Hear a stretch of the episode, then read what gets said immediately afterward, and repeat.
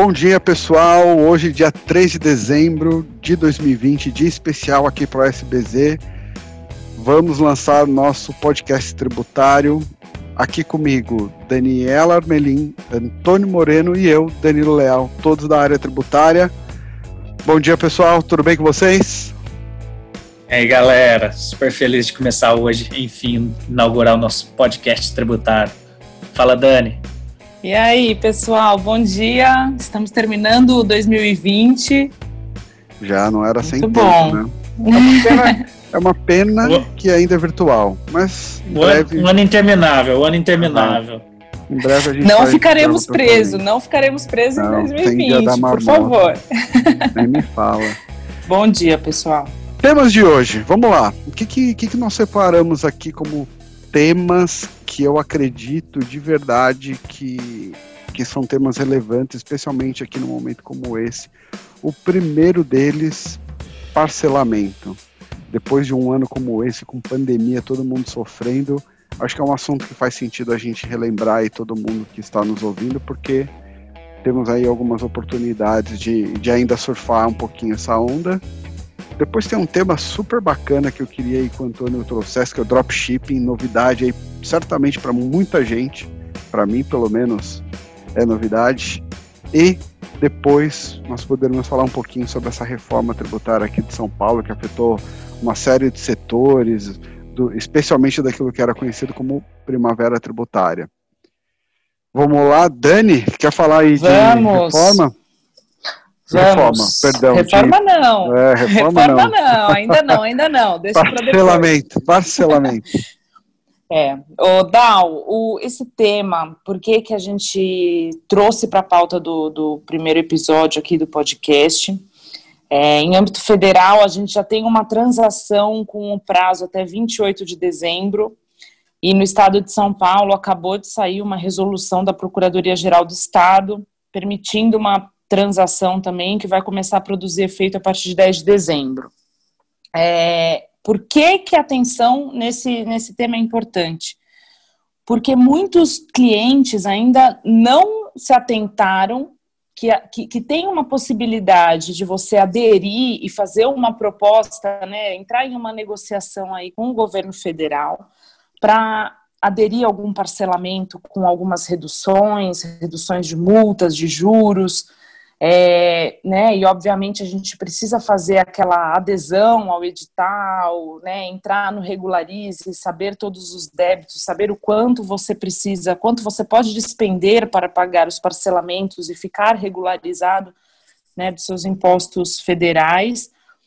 E o prazo é até 28 de dezembro. Então, se você, se, se qualquer cliente precisar aí de um fôlego a mais, de regularizar, emissão de CND, é, qualquer pendência que você tenha com o governo federal, vale a pena se atentar a esse prazo aí, porque no final de ano fica aquela correria e se deixar para a última hora, a gente sabe que até sistema, tudo, Exato.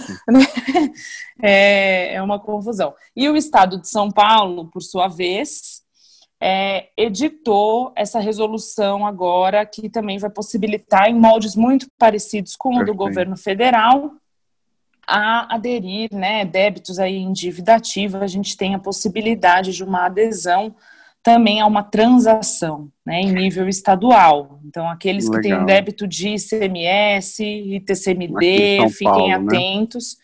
Exato. A gente não tem um prazo definitivo assim para acabar, eles não colocaram nada na resolução, mas para começar a gente sabe que é a partir de 10 de dezembro. Então fiquem atentos aí Uhum. a qualquer edital que o estado soltar, porque você pode possibilitar adesão.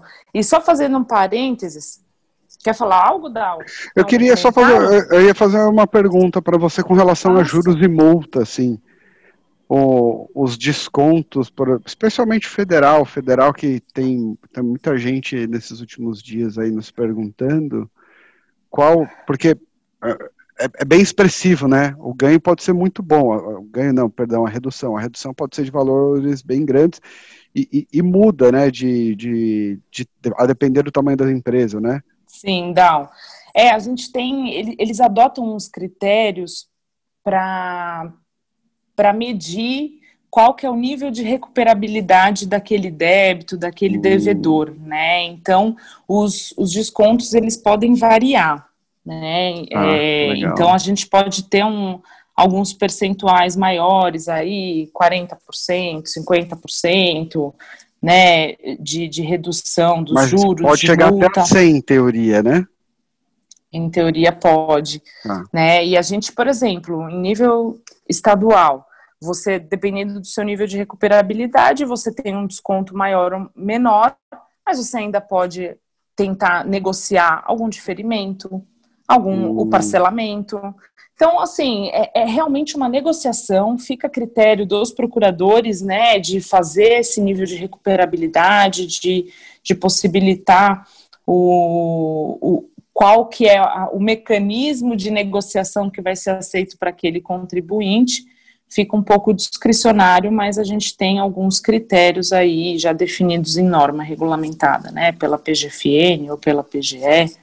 Então é interessante olhar isso. Eu estava acompanhando agora recentemente aí até de um, de um cliente nosso e de fato eles vão incluir alguns valores e pode ser um fôlego bom para quem sofreu aí nesse ano. Momento desabafo aqui, pessoal. É, saindo da técnica, licença poética, para fazer um, comentário que eu Mas fiz, essa, inclusive, essa é semana. Essa é a magia, é a magia do, do, do né? podcast. Não, eu, eu só gosto de acrescentar nesse tipo de discussão, quando a gente fala de parcelamento, agora falando de transação, é, do viés que isso traz ao contribuinte, né? E acho que tem alguns aspectos super relevantes é, de política fiscal, de economia, é, de como algumas medidas trazem uma repercussão é, quando não feita no seu ponto ótimo, né? Uma repercussão não esperada ou não desejada.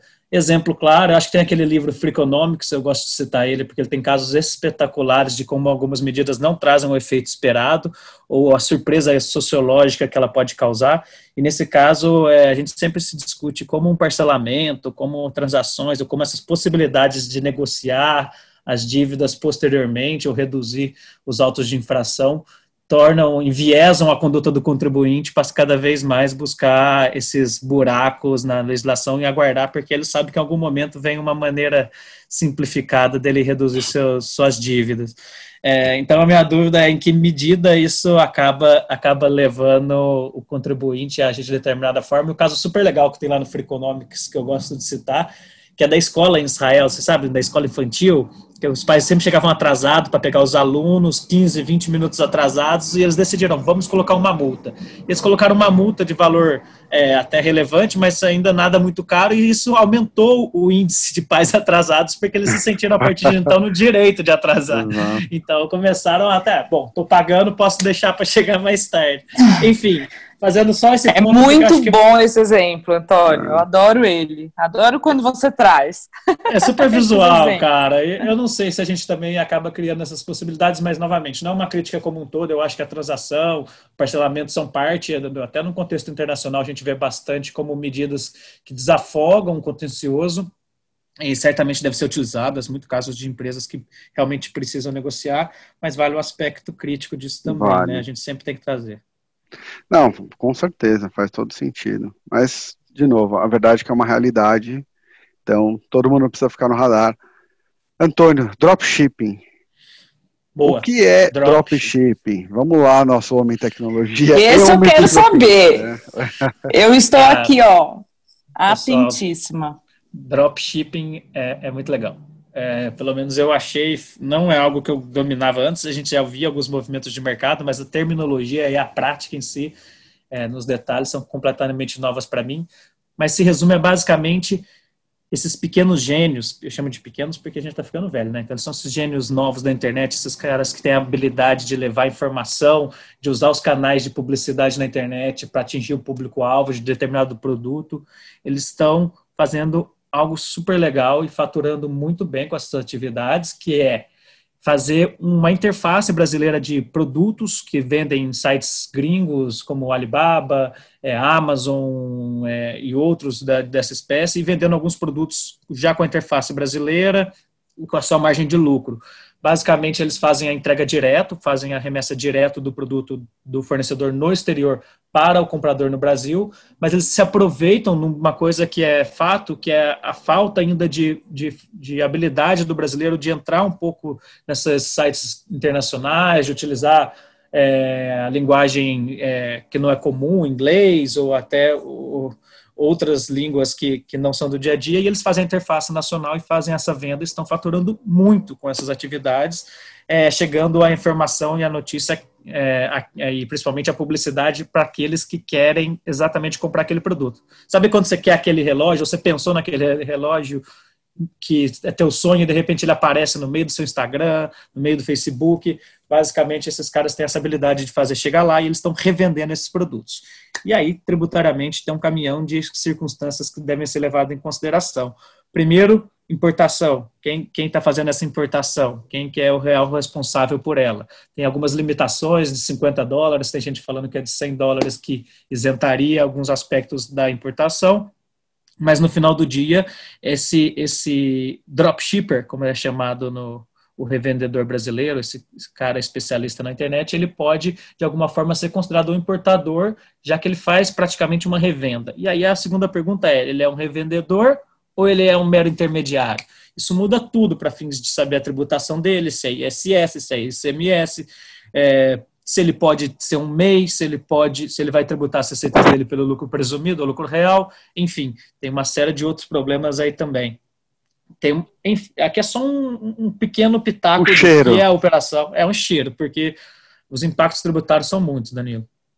Isso, esse é um assunto bem legal, que é, é e aí eu sempre volto para essa parte da crítica, que é, é engraçado, né? É aquilo que a gente sempre comenta, que no direito o que, o que não é proibido é permitido, mas quando você pensa em obrigações fiscais como um todo, aquilo que não, não é regulamentado é proibido na prática, né? Pelo menos essa é a realidade que a gente acaba vivendo.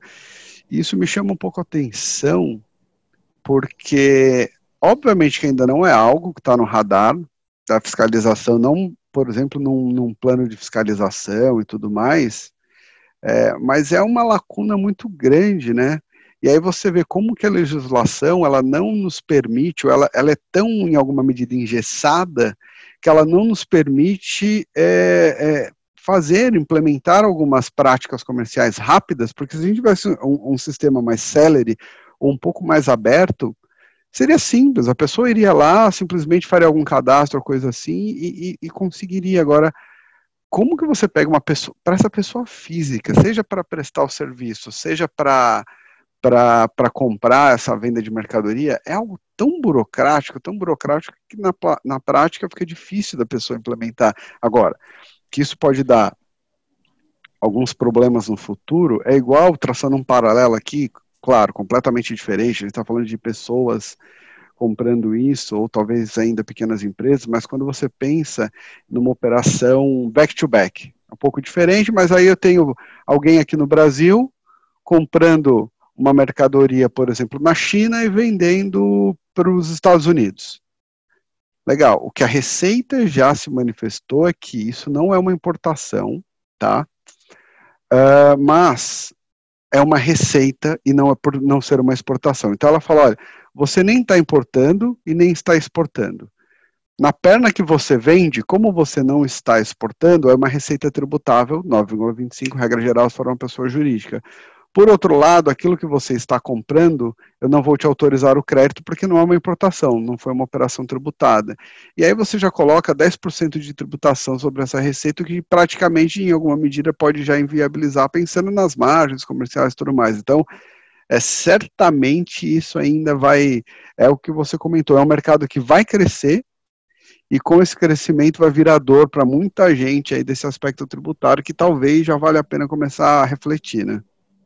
Já é um mercado grande, viu, Danilo? Já, assim, é. grande. Obviamente tem alguns faturando casa de dezenas de milhões aí, pelo que a gente tem informação, inclusive explorando, é, como eu já, já mencionei para vocês em outros, em outros, momentos, o mercado internacional. Os caras são dropshippers não só no Brasil, eles têm a interface é. americana do site deles e vende direto para os Estados Unidos e estão explorando o mundo. E aí a gente vê que não tem muita fronteira para essas operações, é difícil. Esses caras são, inclusive, especialistas em romper obstáculos burocráticos. Grande parte da magia deles é, é facilitar a sua conexão de consumidor com o produto que você quer ter, porque é o cara vai ter muitos obstáculos em se cadastrar num site do Alibaba, depois criar um perfil, depois comprar, ver como que vai ser o pagamento, cartão de crédito. O Brasil tem uma série de limitações de cartão de crédito. Esses caras disponibilizam pagamentos via boleto, que às vezes é uma prática muito mais comum. Uhum. Enfim, tá, tá, tá voando a operação, viu? É, eu tenho dois comentários, né, sobre isso. Primeiro, essa internacionalização, Antônio, que realmente daqui a pouco a gente vê cada país aí querendo a sua parcela de imposto, né? E, e como agora, recentemente, a França acaba de, de instituir, de fato, aquele imposto sobre os grandes tecnológicos, né? Os grandes, os impostos digitais, etc. E toda essa discussão, até que a gente vê em nível, em nível nacional, é, é muito a gente vê aí cada, cada país correndo atrás da sua, da sua parcela.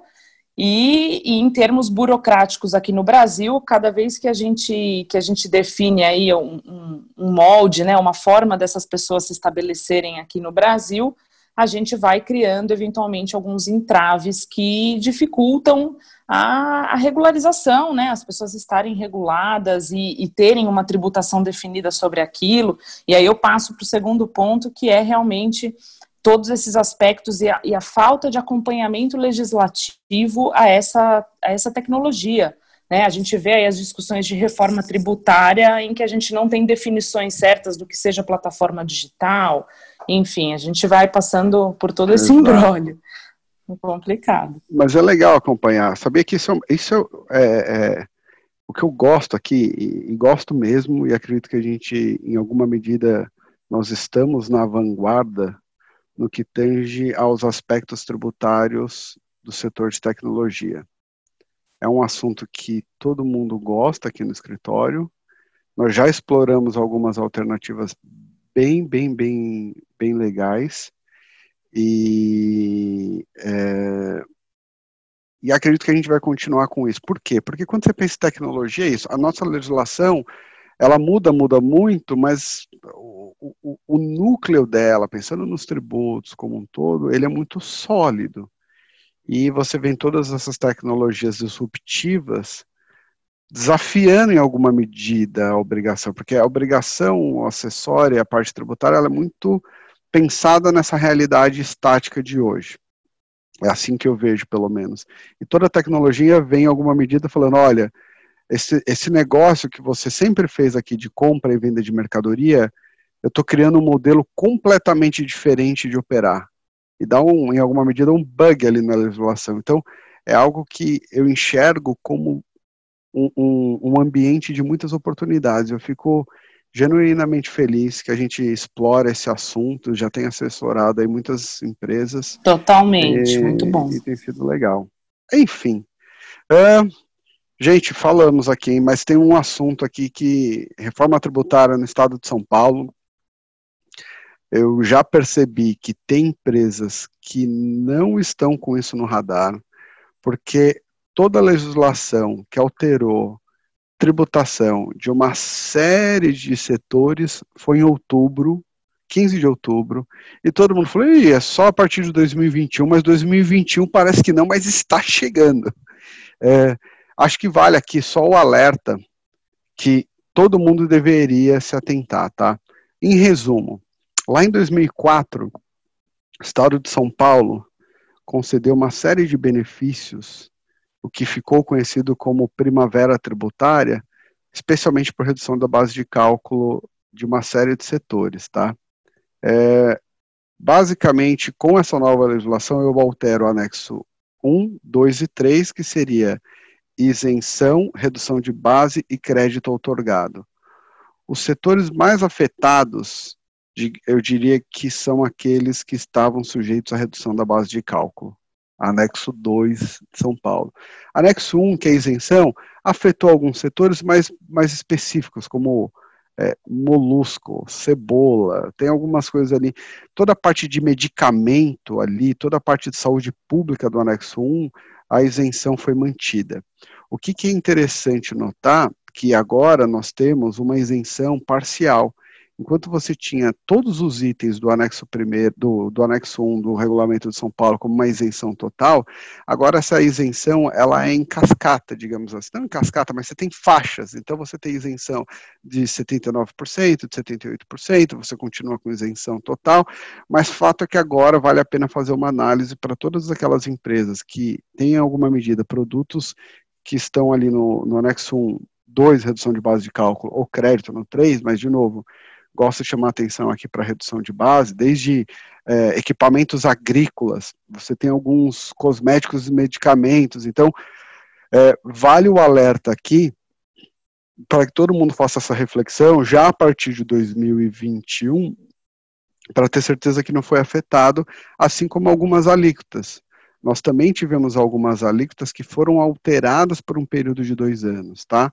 Então você tem alíquotas agora, pode parecer um pouco estranho, mas nós temos uma alíquota de 9,4%, por exemplo, para ovo in natura, assim como nós temos uma alíquota de 13,3% para uma série de setores que eu nem vou ficar aqui listando para não ficar algo tão longo. Mas a mensagem que eu queria deixar aqui é ficar atento, porque é, esse contexto de pandemia acabou impactando arrecadação de São Paulo. Se a gente pega o valor histórico, lá em abril, a expectativa, nem expectativa, mas houve uma queda de 16% na arrecadação do Estado, e o Estado, obviamente, precisando pagar as contas, percebeu onde, né, fez uma análise de onde poderia, é, digamos assim, apertar e fazer alguns ajustes, tá? Eu estou falando aqui só de CMS, mas essa reforma, que foi o pessoal chamou de mini reforma, ela pega outras questões aqui dentro de São Paulo, mas aqui acho que o ponto chave quando a gente olha em tributário é base de cálculo.